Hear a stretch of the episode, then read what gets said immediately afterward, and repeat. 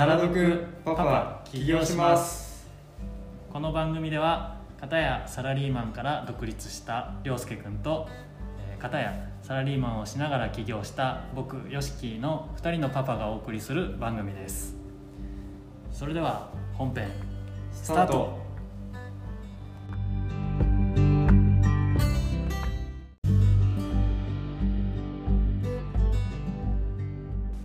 はい始まりました、はい明けましておめでとうござおいます。めでとうございます。今日は2022年。22年。1月1日です。はい、えー新年早々ね、はい。聞いてくれてる人もいると思いますんで。よろしくお願いはいします、よろしくお願いします。今年もねよろしく、はい。1年よろしくお願いしますえーと早速はい。い1年少子えー神々。最初からやりましたね。幸先が。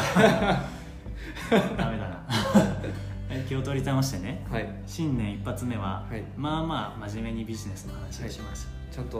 はい、えーとブランディングについて。ブランディングですね。はい。はい。と僕はね最近あのブランブランダスっていうね、はい。ブランディングのためにはい。アパレルのブランドを立ち上げようみたいな話を、うんうん。えーベースに、はい。えーとサービスを作ってるんですけど、はい。で最近よくブランドについての勉勉強というか、情報収集をいろいろしてて、はい。でその中であ面白いなと思ったのが、うん。その器をうん。100均で買っても、うん。すごく、えー価値のある10万円とかっていう器を買っても、うん。えー結局機能としては変わらない、だけど金額が全然違う。で製造工程とかもちろん違ったりとか職人さんとかっていうブランド、あのまあ、あの付加価値はあるかもしれないけど、はいはいはい。機能としては一緒なのに、うん。100円の器と10万円の器がある。うんうん。これこそまさにブランドですよねっていう、うん。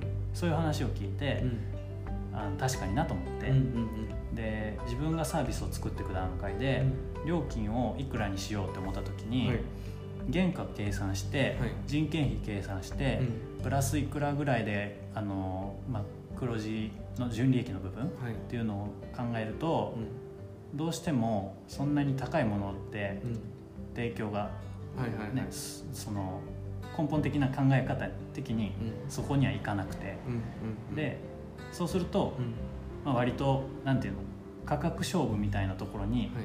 自動的に参入をしていってしまうわはいけです、向こうの価格がうん。これぐらいでやってるから、うん。同じぐらいの価格かそれ以下なら勝負できるぞとか、新規参入だったらそういう心理状態になるでも新規ってそうなっちゃいますよねどうしても。分かんないところもあるし。そうだよね、うん。でもそれを突き詰めていった結果、うん。誰も幸せにならないと思ってて、うんうんじゃあ価格をこっちが下げた、うん。うん相手が同じように新規参入の人なり、はい。価格で勝負してる企業が同じぐらいかさらに下げてきた、うん。これってもう価格競争で、うん。みんな働いても働いても稼げないしそうそうそうそでも消費者は安いからこっち行こうこっち行こうみたいうな、はいはいはい。そういう動きになってくる、うんうん。で突き詰めていった結果、うん。全員が全然幸せにならない。働き手も幸せにならないし、それって苦しいだけだよなと思って、うん。自分は価格競争の方にはうん。サービスを作る側としては行きたくないなっていう気持ちが強くて、だったらまあブランディングをしてうんうん。ブランドとしての価値を出してうん。金額は下げなくてもいい。うんそうすることで会社も従業員も潤う、そういうのを軸にしていきたいなっていうのを、うん。まあ、すごく感じてて。はいはいはいっていうところで、うん。えーっとまあ、自分は今価格をつける段階に来てるから、はい。他の人ってどういうふうに価格つけてるんだろうと思って、はい。えー、とさっきねちょっと涼介君にお店の商品の価格ってどういうふうにつけてるのみたいな話をしたんだけど、はい。それでなんかブランディングについてちょっとブランディングについて。勉強をあの結構してたっていうふうに聞いたので、はいはいあの自分へのうん。あのレクチャーも含めて。ーレクチャーになるかわかんないですけど、う んなんかまあ教えてほしいなと、僕の場合はうん。まずお店のコーヒーは、まあ、原価があるんですけどうん。で、まあ、大体原価に対して何パーセントっていうのはまあ感覚では決めてるんですけど、うん。まあ、そこまで厳格には決めてないんですよ。うん。で、えっと、結局何で決めるかっていうと,、えっとまあ、コーヒー仕入れて焼いて味をカップするんカッピングするんですけどカッピングってカッピング味を取るんですよ。取る、うん。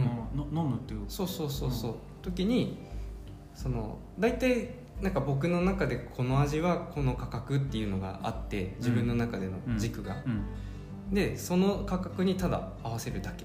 うーん。です。だから原価が例えば高くなっちゃってうも、ん。ちょっとクオリティの低い味うんになっちゃってたらその豆がうん。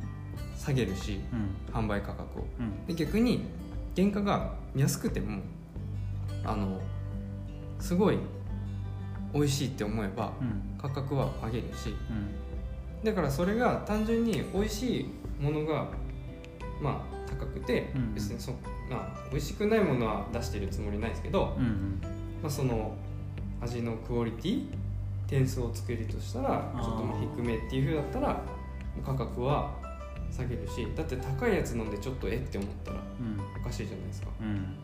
なんか完全味が味でやってるっていう。でもそれがまあ一応ブランディングでもあるしうん。であとは、うん、とまたちょっと話変わるんですけどはい。まあちょっとさっき話したえっとあこれ企業名え言っちゃうのかな？一番有名まあなスマートフォン。一番有名なうん。うんあの A 社。A 社。うん。はい。が、えーのスマホがあるんですけど、はい。まあ、みんな使ってるやつですね。うん。原価が安いんですよね。どの他のスマホに比べても。あー。一番安いんですけど一番高いんですよね。他のまあアンドロイドううんうんうん、うん B 社？B C 社？とかね、ううん。ん、比べのスマホと比べて。そうそうそう、んだけど機能面もしかも低いっていう。それはね意外だった。そうなんだね。そう。やっぱその B 社 C 社の方が良かったりはするんですよ、へそう。えうん。なんでうんとでもまあもうみんなあそこの A 社は高いっていうイメージじゃないですか、うん。だし単純にまあデザインがいいっていうのもあるんですけど。そうだね。そうそうそう。操作性とかも抜群にいいし。なんかあとはもう世界観。そでその世界観作りがすごい上手。ううんだからそのまああとその価格設定でいいものって思わせてるっていうのがあって。うん。なんで、まあ、さっきのコーヒーの話に戻すと別に100円だろうがうん。原価がうん。普通に出したら300円でしか出せない。うん。だけど目の前でこう手で入れてあげたりとか、うん。ちょっと何か演出をすることで、うん。それが500円600円で売れたりとか。うん。っていうのはあるんですよ実際。で実際に300円で売るコーヒー全く同じやつをどうん。300円で売ってる。で逆に1000円で売ってる。うん。1000円の方が美味しく感じるんですよね。あ自分が払ったその大きさ？大きさが。あ本当にこれもう全く同じ、あうん。あれ何だったっけな？コーヒーじゃないですけどうん。えっ、ー、となんかあるんですよ。肉かな？うん。うん。肉。じゃないな。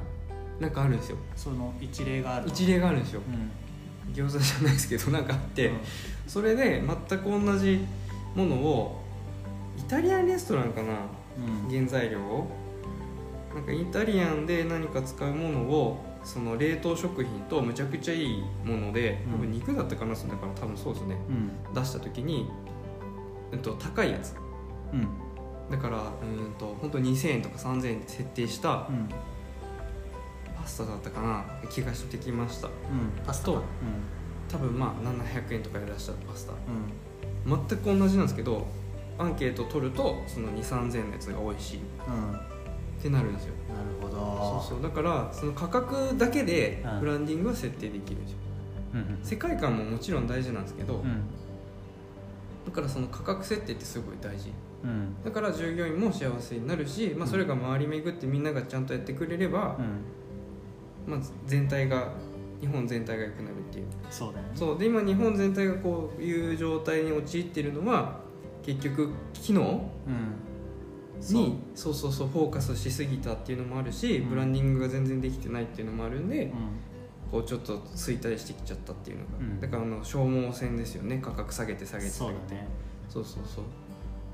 なんでまあ価格設定だけでもブランディングができるっていうのは僕はうんハイブランドから学べることでそうですそうです。なんか原価がいくらであろうが付加価値をつけること。うん。であとはあのテレビのリモコンが一一番いい例であ。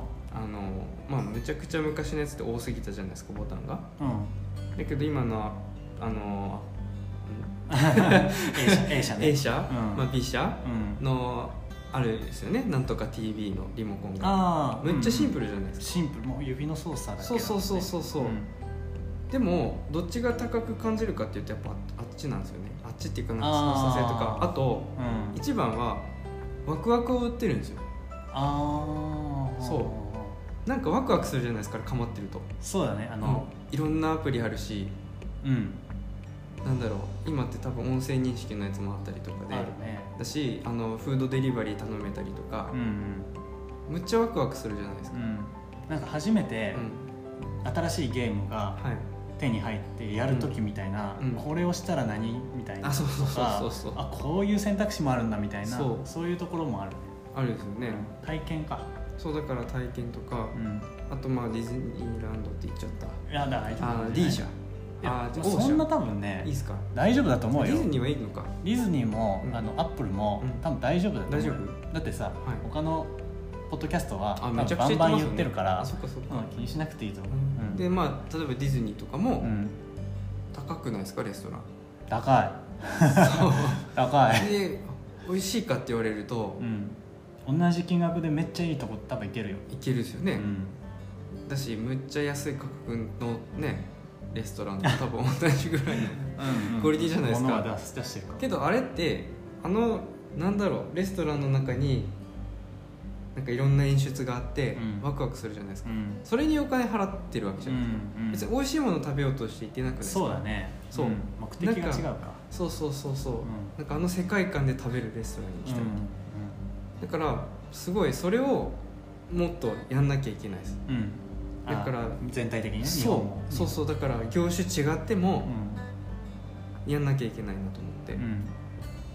だからちょっとなんかワクワクを出してあげるよううん。にしてあげればだからそれがこう還元されてってうん。みんながいい生活になるかそうだよね。そう。いや本当にそうだと思うわ。今自分が働いてる会社がさなうん。まさにそのインターネット上ではい。やってるものではい。結構やっぱりさうーん新しいものを開発する時ってうん。競合調査をしてはいそこの値段とこうんう比較して設定をしていくっうん。ていうところでうん。やっぱりねその苦しいは苦しいんだよね多分。そうなるとですよね、ん。そこで見ちゃうと絶対苦しくなるんで、だからなんか僕的にはもう違う企業は、うん。その企業のか価値観で価格をつけてるうんしうん、うちはうちだしうん。なんかもう別じゃないですか。そうだね。そうそう。だからもう勝手につけちゃっていいと思うんですよ。うんそう。なんか自分たちが納得する値段っていうか。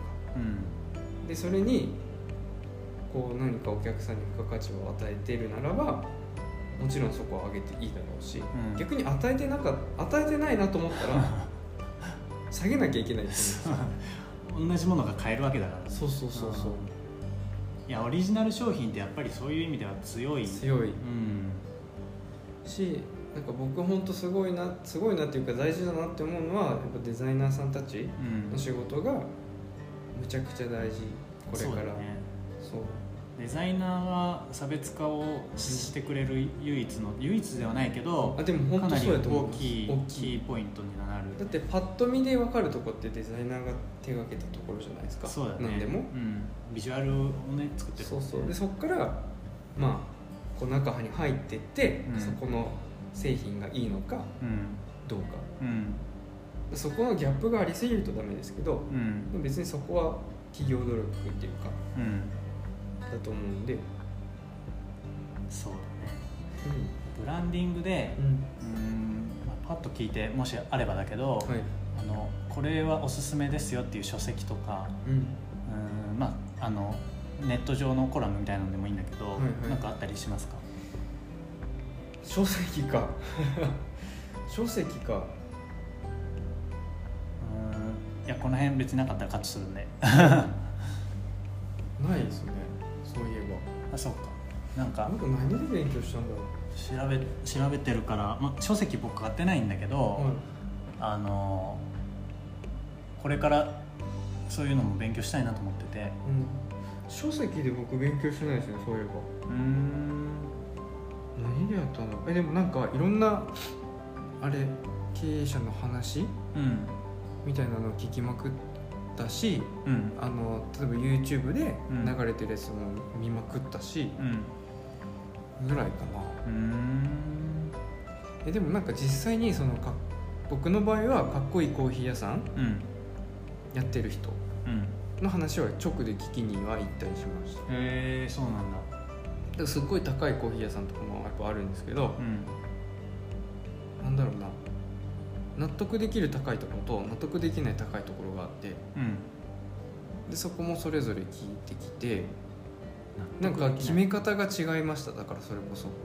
うん。納得できるところはなんかもう自分たちがあれで決めてるみたいな、でもちょっと納得できないところはそれこそあの昔の日本の電化製品メーカーみたいに、うん高いからこれは。あ材料がそうそういいやつだから高くしてるよみたいなあ感じ。ーそれが味がどうであろうが高いやつ使ってんだからうん。高いだろうっていう。そうそう。でも一応ちゃんとこう伝えてはいたんですけど、うん。なんか伝え方もいまいちワクワクがないというか、あそう。ーそこもポイントだね確かにワクワクとか。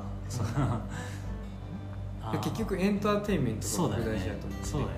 そうそうそうなんかねその僕はそのブランディングの話をあの、まあ、 Voicy っていうやつで学んでるんだけどはい「虎鉄ラジオ」っていうのがあって、はいはいはい。その虎鉄さんっていう人が話してるんだけど、うん。その人がその茶碗の話をしてるうん。のと別で、うん。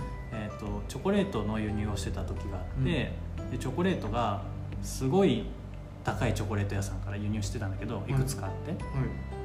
でなんでそんな高いんだろうと思ったけど、うん。作り方も一般的なチョコレートの作り方と変わんないし、ですごく A 社と B 社が似てるんだって、うんうんうん。でどうしてその A 社はすごく高くて、B 社は普通の金額で。うん。普通どっちも高かったのかな聞いたんだって、そしたら材料費とか関係なく、ん。師匠もまず一緒だったしうん。でなんでその価格設定なのって言ったら、まあ、あの俺が作ってるからねっていう。あなるほど。そう。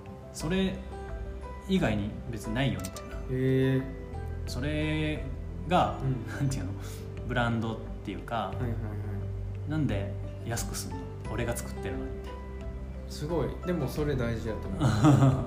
そういう考え方というか、うそのなんていうの？理理論んうんうんうん。はもう関係ないんだっていう、そうですよね。うん。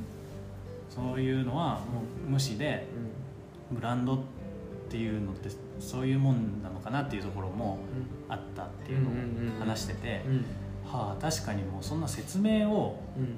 そのつけるとかいう話ではないのかもしれんなっていうのも一個思った、でもそれもうん。エンターテインメントの一つですよね。俺が作ってるから高いよって言われたらちょっとおおってなる。そうだね。そうそう。そこでなんかいちいち説明しちゃうと、うん。え？ってなるじゃないですか、うんそう。すんげえすんげえ師匠から俺が習ってうん。みたいな。めちゃめちゃいい材料使って作ってるから高いんだよとかって言われて。どんどん安く感じないですか？う、ん。けどいや俺が作ってるからって一言言われたら。よくわからんけどそうやなって。そうそうそうそうあそう。だからそういうのもすごい大事やとー確かに。皿作ってる人だって、思う、その俺が作ってるからこの皿高いんだよって言われて、うん。う ん納得できるかもしれん。そう。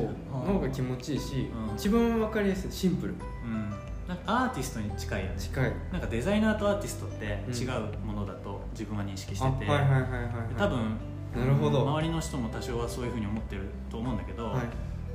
うんとまず本質が違って、うん。デザイナーっていうのは、うん。そのデザインを見る人がどういうふうにうん。感じるかっていうのをうん。正解にしなきゃいけなくて、正解というか、うん、とこれを見たら、うん。えー、とコーヒーの宣伝だと分かるっていうチラシを作れなきゃいけなくて。10人いたら10人ともこのチラシを見てあコーヒー屋さんのチラシなんだっていうふうにできたらそれはすごくいいデザインで。はいはいはいはい。10人中10人があこれはあのケーキ屋さんのチラシかなとか、うん。あのコーヒー豆の売ってるのかなとかはい。その認識が一致しなかったらうんそれっていいデザインじゃないんだよね、はいはいだからそれは見る人の視点ではいいいデザインが作れてるかっていう判断であって、うんうんうん。それが上手にできるのがデザイナーで,、うんうんでアーティストっていうのは、うん。自分をあの出してこれが何に見えるかはうん。別に感じ方それぞれでいいとか、うんうんうん。それ結構この極端な例かもしれないけど、はいはいはい。その自分自身が出したものに対してうん。価値を感じるかどうか、うん。その周りの人は、うん。そういう視点だから、うん。デザイナーとアーティストって全く別物ではいはいはいだからあの絵が高いとかあるじゃん、うんうんうん。誰々の絵が高い、それに対して魅力を感じるか感じないかによよるじゃん、うん。10人中10人ピカソの絵がいいなんて誰も思わないと思うし。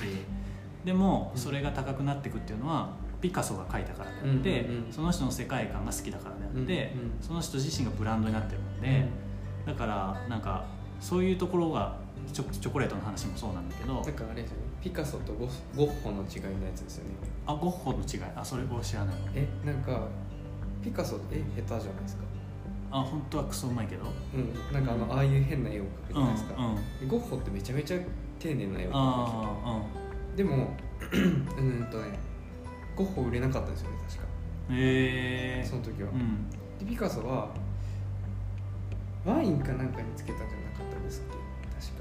ワイン？へ最初。あ違うかな。なんえかそういう話もあって。うんうんでなんかそこでもうブランディングができちゃった。絵絵としてじゃないみたいな。うん。うん絵じゃないよっていう。ああそういうことね。そう。その要は個性というそうかそうそうそうそう。だよね。絵がうまく描ける人は5万といるけど、うんそうそうそう。この人しか描けない絵っていうのに対してそうすごく価値があアーティストるになってたんで、うん。唯一無二だっていう。そう、ん。だから高くなったみたいなそう。聞いたことあるそれだよね。要はもうその人自身とけどかそうそう。そこがブランドになっちゃうから。そうだか。ら機能とかじゃないですよね、うん。だからそうだな、まあ、そこだねじゃあ。えでももう本当なんなんだろう、まあ、コーヒーもそうなんですけどうん。絶対そうやと思う。なんかすごい上手なとこってそうっすね、うーん。そう。僕は逆になっちゃってるんで今あそうなの？うんどっちかというともう味重視になっちゃってるんで。ああそういうことか。そう。そのバリスタで有名みたいな人と、まあ、一杯がめっちゃ高いみたいなそういうイメージ？そうなんですけど僕はその逆でうん。うんと味突き詰めてのうん。方、うん。まあ、両方やろうとしちゃっとるとこはあるんですよ。ああそうなの。そうだから多分うち別にそのぶっちゃけ原価は安くはないですよねああいい豆そうそうそうそう。本当にいい豆をまあちゃんと味は見て価格は決めてますけど、うん。そうだから上手い人はやっぱそのもうちょっと原価下げてうん。でまあ例えばうちと同じ世界観で出してうんうん。同じぐらいの価格で売ってるとかうん。っていうのはあったりするんですよ、ああそれはでもうんといいものを提供というよりも、えー、とビジネス的に。ビジネス的に、うん。まあ映えるようにとか、はいはいはい。そこ難しいよね。そうだから。クオリティところとかさ。そうなんですよ。でそこって結構分かれるところで、うん。でも結局ちゃんとうまくいってる、まあ、経営的な意味でうまくいってるところは、うん。まあ、そっちだし。うん。で僕はどっちかっていうと、まあ、ちょっと趣味も入っちゃってるんですよねそこで趣味入らなければもうさ完全にそっちに触れるんですけどビジネスの経営の方に。その儲けを重視する方にそうそうそうそうそう。だったら多分僕全く違うお店作ってます絶対。うん、クオリティを込みでそう突き詰めたいかって職人の方かっていう職人になっちゃってるんですよ。僕職人あだから僕いつも話してるのは経営者になりたい職人なんですようんうんうん。僕経営者になれないけど、うん。そう。だからコーヒー以外やったら別にそんなあれかな。コーヒーで言うと職人になっちゃってるうん。職人気質に。だうん。からなんか、ね、もうちょっとうまくやらなきゃなとは思いますけど。ああけどなんか自分がやっぱ納得できないんで。うん。っていう。ちょっと堅物ですね。いやでもさそのクオリティの話って、うん。なんかよく聞く話があって、はい。あの物を売る時うに、ん。どうでもいいものというかクオリティが低いものだと、うん。すごくセールスマンが上手であっても、その人が売った分しか売れないけど、うん。その物自体がすごく良かったら、ちょっと例えばあんまり売れないセールスマンだったとしても、はいはいはい。物がいいからうん。絶対口コミで広がっていくしね。それ自体が本当にいいものであれば、そもそもそこが一番大事じゃん。うんうんってことは、まあ、安かろう悪かろうとかっていう話もあるけど、うん。そのクオリティがちゃんとしててうん。いいものであれば、うんうん。人ってねちゃんとファンになるから、はいそういう意味では職人としてうん。何かを突き詰めるって コーヒー以外の職人さんとかもそうだけど、んんん。その本質的に売るものがはい。クオリティが高ければうん。それは売り方 もあるけど、うん。ちゃんと広がっていくとかそういう部分はあるじゃん。はいはいはい。それがそもそも悪かったらもうね砂の城というかうん。まあでも本当 崩れてしまう。そうですよね。うん。だからそれでなんだろうコーヒーの農園の人がうん。ちょっと大変な時期があったってまあ今も大変なんですけどあコーヒーの価格ってそのなんだろうなんとなくでもう大体この価格ぐらいでしょっていうのがあるんですよね。世の中って。うんでその要はそれ作ってる人たちって安いコーヒーをうん。すごいえっ、とまあ標これ標詳しい話になっちゃうんですけどうん標高が低いところで作ってるんですよ。標高が低いってことは土地が広いんですよね。あの斜面じゃないんで。うん。大量に作れるんですよ。うん。で大量生産して大量に売ってむちゃくちゃお金あるんですよね、だからまあ普通にいい車乗ったりとか、うん。大豪邸建てたりとか。だけどそのどうしてもそういうところに作れない人たち、うんうん。その山標高が高くなってくるんですよ。うん。で標高高いところってすっごい美味しいんですよ。へえだけど斜面なんであの大きな土地使えないんですようん。でそういう人たちが作るコーヒーって美味しいんです。ごい高い値段になるんですようん。だけどそれをなんだろう低い人たちがすごい売りすぎちゃってるんでうん。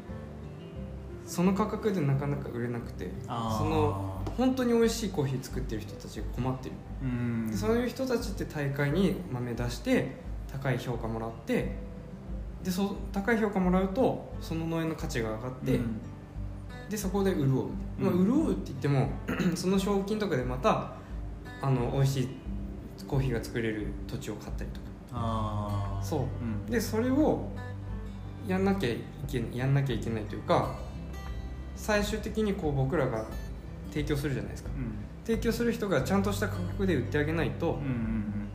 この人たちが困っちゃうっていうそうだね。プレミアがついたものをちゃんとプレミアのものとして売らないとそう。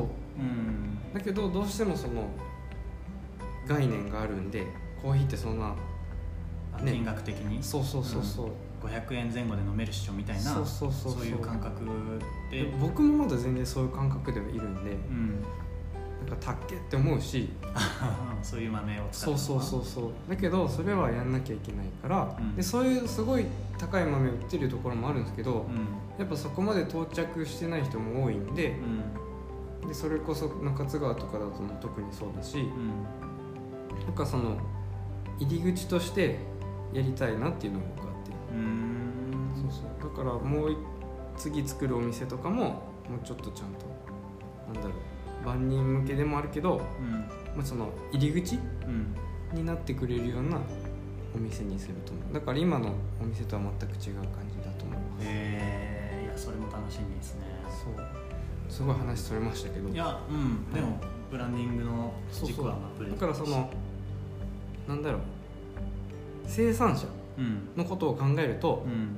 僕らがちゃんとブランディングして売らないと困っちゃうんで、うん